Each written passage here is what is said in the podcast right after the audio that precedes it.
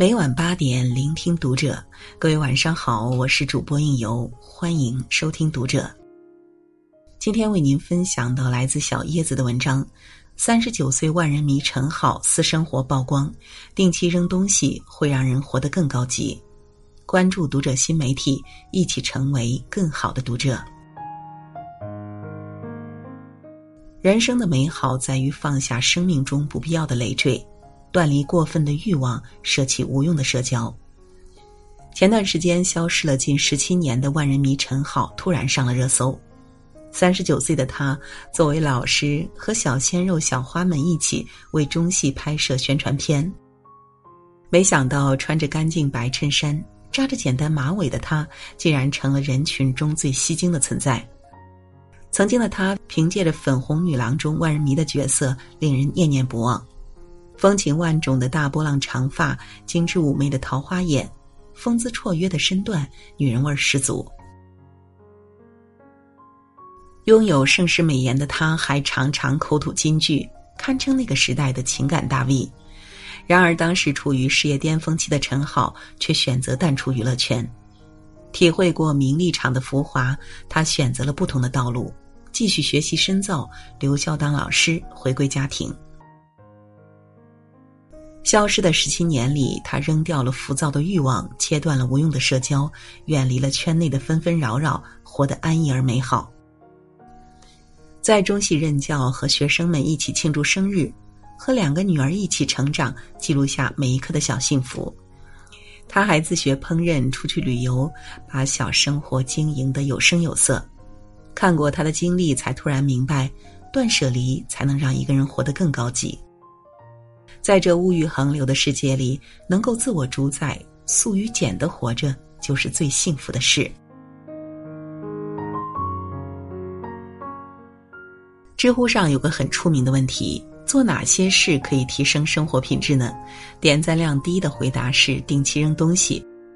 扔东西不仅是扔掉家里堆砌如山的无用之物，更是扔掉压在自己灵魂上的从自设的牢笼中走出。日本当红博主佐佐木文雄曾经是一个浑浑噩噩的中年油腻男。三十六岁的他月光族，蜗居在一个乱到窒息的小房间里。成堆的书籍、穿过的脏衣服、零食、喝过的啤酒罐，把他的房间塞得满满当当，无落脚之处。他的女朋友甚至因为他喜欢囤积的坏习惯跟他分了手，他自己也深受其害，买来的东西堆得到处都是，要用的时候却又找不到，只能去买新的，形成了恶性循环。颓废了很久，某一天，他突然下定决心要改变一下自己。扔掉了家中百分之九十八的东西，最后只剩下一百五十件物品。现在的他只拥有四件 T 恤、四双袜子、三件衬衫、五双鞋子，浴室里只有一罐沐浴液、一条毛巾、一个刮胡刀，厨房里只剩下一副碗筷、一套餐具。良田千顷，不过一日三餐；广厦万间，只睡卧榻三尺。扔掉多余的杂物之后，佐佐木能更专注的工作、读书、旅游。仅仅两年的时间，他就从一名无名的小编逆袭为副主编。曾国藩说：“既往不恋，当下不杂，未来不迎。”定期扔东西，放下对物质的迷恋，才能让你活得更幸福。陈道明在三十岁出头的时候，也曾沉迷于名利场的灯红酒绿。幸好在拍《围城》时，他结交了钱钟书老先生。从烦恼的片场去钱老家做客，老人家里没有电视机，也没有电话，满屋子都是各种各样的书籍，唯一的电器就是那煎药的锅子。钱老待客，夫人杨绛在看书，只有药锅子不断发出噗噗声。陈道明在那种书香的氛围中，突然发觉自己思想的贫乏、心态的轻狂乃至丑陋。他感慨，在文化的面前、学问面前，自己那点名气连屁都不是。于是他便越发的喜欢安静，沉浸在书香和艺术中。让他上酒桌应酬，简直就是煎熬。有的人一句话来回说三遍，名片递上七八次，他觉得特别没有意思。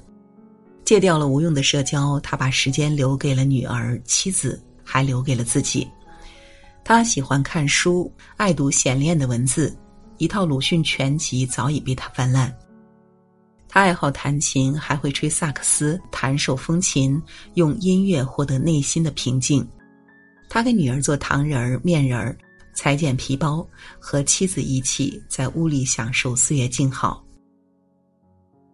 曾经在网易云音乐上看过这样一条热评：到了一定年纪，我们就必须扔掉四样东西：没意义的酒局、不爱你的人、看不起你的亲戚、虚情假意的朋友。我们一天只有二十四个小时，却总是把大把大把的时间花在了取悦无关紧要的人身上。一个浮于表面的人，会因为内心的空虚。而去无限度的将自己的快乐都寄托在他人身上，过滤掉生命中那些无用的社交，才能在繁华浮躁的尘世中活得清醒又独立。作家梭罗曾一个人跑到瓦尔登湖边上独居了两年两个月，他说：“我愿意深深的扎入生活，吮尽生活的骨髓，过得扎实简单。”苹果创始人乔布斯家里几乎空无一物，每天都穿着一模一样的黑色毛衣、蓝色牛仔裤。他说：“你赤裸裸的身无一物，还有什么理由不去追随你的心？”文学家叶嘉莹将自己的一生奉献给了诗词，生活简单到极致。